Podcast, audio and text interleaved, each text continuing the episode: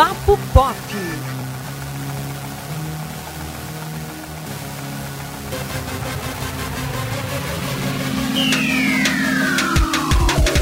Olá, internauta, seja muito bem-vindo a mais uma edição do nosso querido podcast Papo Pop, do Sistema Jornal do Comércio Interior.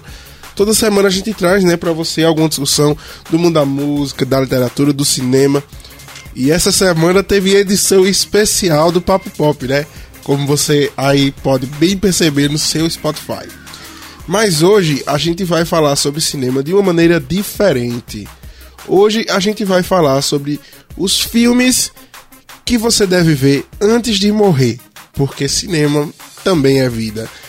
E eu não vou falar sozinho, né? Elton decidiu aparecer, o Elton Bright, meu querido, meu maravilhoso amigo, está aqui comigo de novo. Bem-vindo de volta, Elton. Olá, Antônio, bem-vindo. Olá, ouvintes. Enfim, foi uma pequena ausência, tá, do, do programa por questões, é, enfim, trabalhistas. Eu estava muito ocupado com algumas umas coisas aí, não podia aparecer. Mentira nada, Antônio. Viu? Mas enfim, Ana Maria me substituiu aí muito bem, né? O programa ficou massa. Mas enfim, hoje nós vamos falar de filmes de maneira um geral. Não, não foi um golpe, Antônio. Ela vai dar um golpe, viu? Olha. Fique de olho em Ana Maria. não, vamos lá, né? Enfim.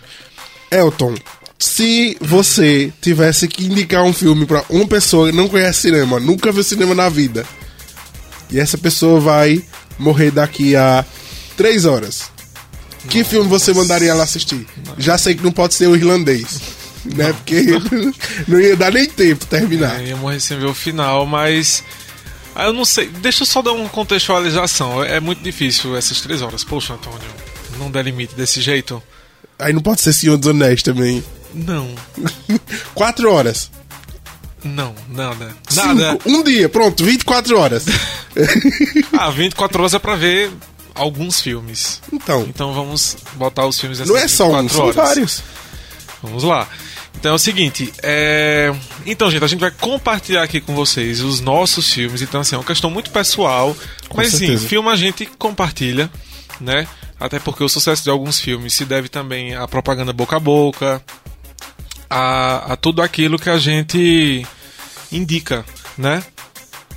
E é, eu, eu particularmente gosto de indicar filmes pelo seguinte, é, por questões técnicas, assim, o que ele é, é, representa pro cinema em si, a indústria, enfim, pelo, pelo aspecto técnico dele, que eu acho muito bacana isso. Segundo, por, pela mensagem que o filme tem para passar. Sim. Né, que eu acho muito bacana quando você vê um filme, caramba, aquele filme me inspirou, tem uma história bacana e tananã. Ou também, é, e terceiro, pelo principal que é o entretenimento. Né? A gente assiste filme para se entreter, né? Seja ele é uma história triste, feliz, mas a gente tá lá dedicado a ele aquele tempo. Então vamos lá, Antônio. É, de primeiro eu vou jogar aqui Cidade de Deus. Caramba, já começou bem. É, nacional. Cidade de Deus, por que vocês devem assistir Cidade de Deus, minha gente? Porque tem um roteiro afiadíssimo, extremamente competente entendeu? Um roteiro muito rápido e, e, ao mesmo tempo ele é rápido, mas ele não falha em contar várias histórias, não somente em uma. Né? É uma forma não linear de contar a história, então vai, volta, volta, vai. Enfim, personagens muito bons, extremamente bem editado.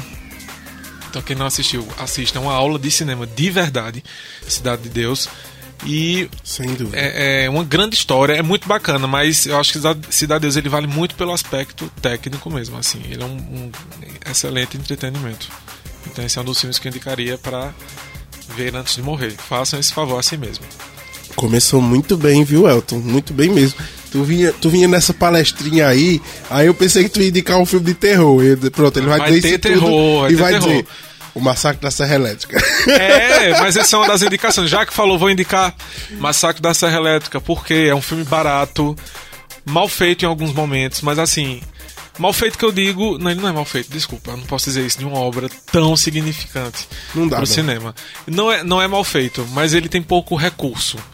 Então, é, a priori, assim, primeiramente, para quem assiste pela primeira vez tal, pode dizer, ai, que filme mal feito não sei o que lá. Mas, gente, esse aspecto dele, essa estética dele, de baixo custo, junto com, com um ambiente muito convincente, um ambiente real. Né? A gente não tem ambientes cenográficos, nós temos o Texas. Nós temos uma casa de verdade.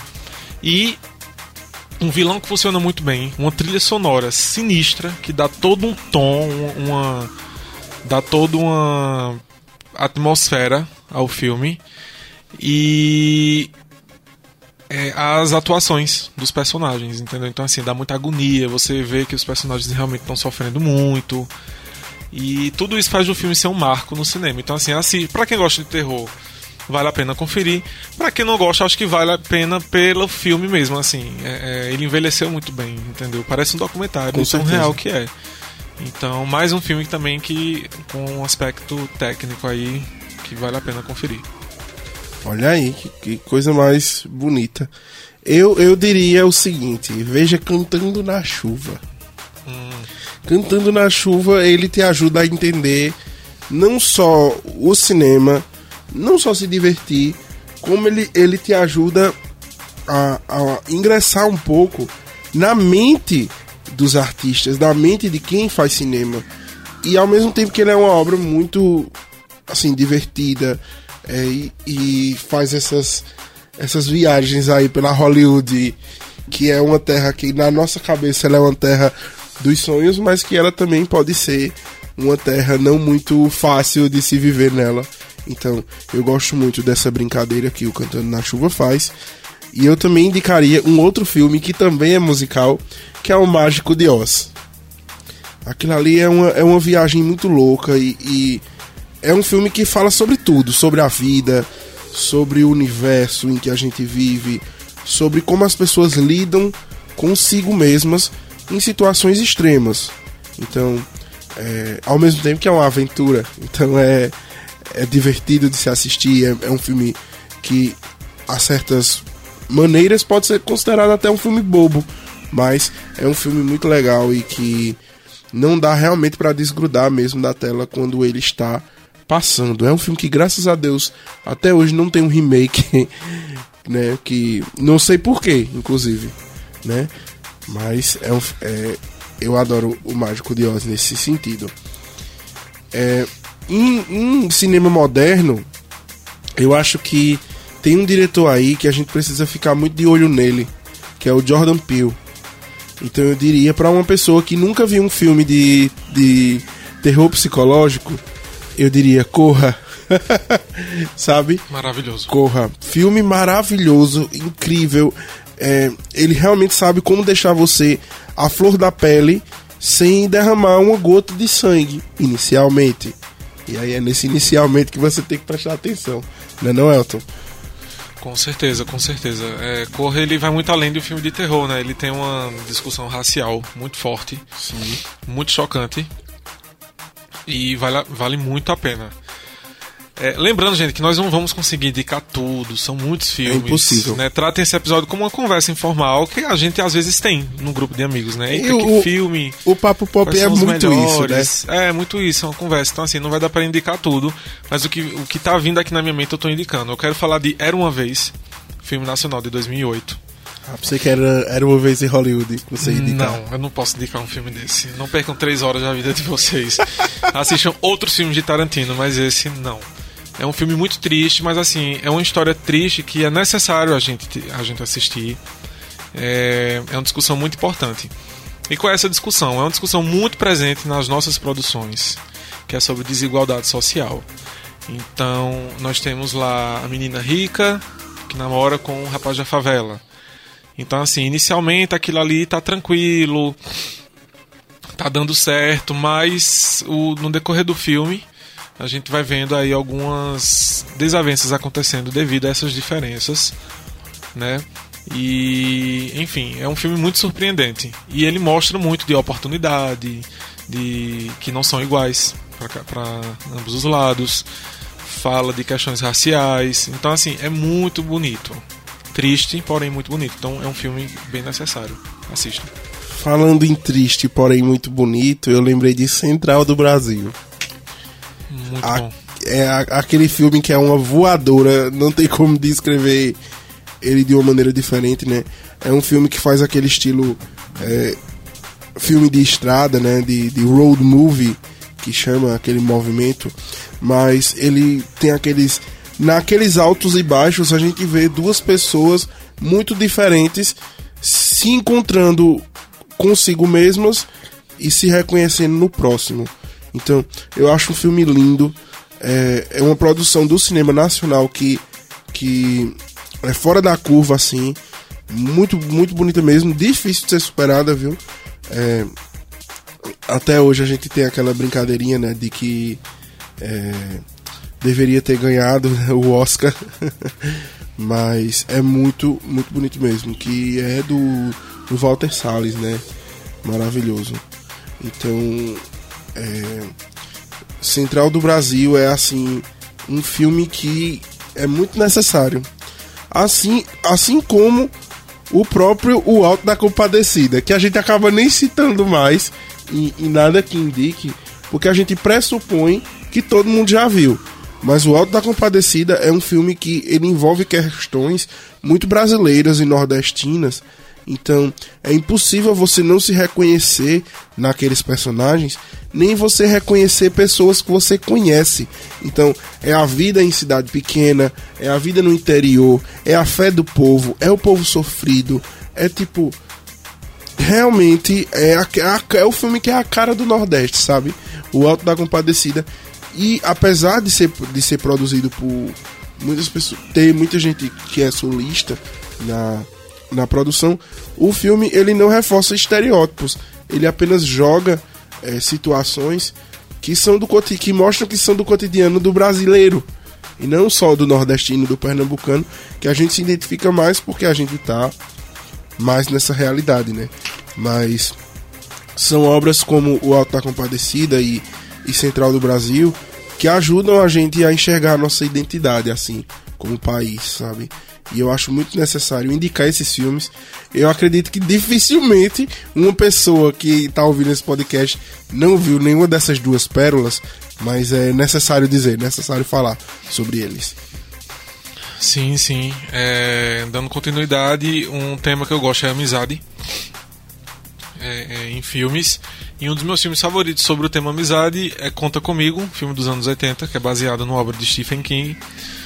E é um filme que traz muita nostalgia, seja para qualquer geração, entendeu? Então fala de aquela, aquelas amizades que nós temos assim na infância, aquele período que marca tanto, aqueles amigos que a gente não tem grandes preocupações, mas já vivemos alguns dramas, entendeu? E tudo isso é, é mostrado no filme. Conta comigo, com certeza é um filme obrigatório ainda nos anos 80. Aí puxado para o puro entretenimento, curtindo a vida doidado. Maravilhoso. É né, um clássico de John Hughes que é muito bacana. É o, é o filme que você assiste para ficar leve, para ter vontade de fazer aquilo, para desestressar, para desopilar, entendeu? É, é, enfim, aquele aluno lá gazinhando aula. E é muito bacana. A trilha sonora, a estética, o filme é muito sofisticado, é muito, muito, muito legal mesmo. Também de John Hughes eu indico Clube dos Cinco. Muito bom. Né, um filme típico de adolescente e tal, mas com mensagem muito bacana. É, e é um filme assim que, mesmo você adulto, você se identifica com ele porque ele relembra aquele dia especial, aquele encontro especial que você teve com a turma. Sabe aqueles dias memoráveis as coisas convergem para todo mundo estar tá junto, ser bem legal. O Clube dos Cinco é isso. E é muito bacana e eu super indico ele também. É outro filme obrigatório. É, outro filme que, que, assim, além de ter muito a ver com a vida que a gente vive hoje, é, de mundo digital e tudo mais, eu acho que é um filme necessário para as pessoas entenderem o ser humano e a sua relação com as máquinas. É um filme que me fez gostar de cinema, apesar de hoje em dia eu não ter assim tanta atenção a ele mais. Mas Matrix. Eu acho que Matrix é um filme muito necessário de se assistir porque essa essa relação entre humanos e máquinas virou uma simbiose assim que, que é incrível e indescritível, então a gente precisa ficar atento a esse tipo de coisa. E eu gosto da maneira como Matrix aborda isso, porque ele aborda isso de uma maneira que é muito fácil de entender. é um filme que é era para ser puro entretenimento, mas ele deixa você pensativo, ele deixa você refletindo. Além daquele show, né? É um show à parte, todos os efeitos especiais e toda, toda aquela direção que as Wachowski fazem muito bem em qualquer filme que elas que elas tomarem parte assim. Então, é um filme muito necessário. Eu não gosto muito da trilogia inteira. Eu, eu gosto do primeiro e do segundo, mas é, o terceiro eu, eu descarto. Mas ó, eu creio que o, o primeiro, se você vê ele como uma obra fechada, ele é incrível e, e não dá realmente pra, pra deixar passar, não. Sim. É. Vamos lá, gente. Meu Deus. Ele tá aqui preocupado, gente, pensativo. Tá com medo de deixar passar algum filme muito bom. Ninguém vai gente... julgar, não, Elton, mais do que já julga. Me poupe, Antônio. gente, eu lembrei de Garota Exemplar, que é um filme recente. Mas eu acho que é um filme super necessário. porque Ele fala de temas muito importantes: mídia, máscara social e psicopatia. Né? São temas que. Principalmente a psicopatia, né? Que ela é muito muito efetiva na mente das pessoas, mas pela ficção mesmo, né? Os personagens, psicopatas tal, mas a gente tem que lembrar que isso são histórias reais e são, é, enfim, existem pessoas com essa condição mental. É, é, isso é real, é um perigo real, um perigo que está ao lado. E eu acho que Garota Exemplar trata isso muito bem, de forma muito séria, muito surpreendente, com um roteiro impecável, atuações maravilhosas. Então não percam, assistam Garota Exemplar. É um filme, um suspense de primeira, tá? É... Eu queria indicar também um filme que eu acho muito fofo.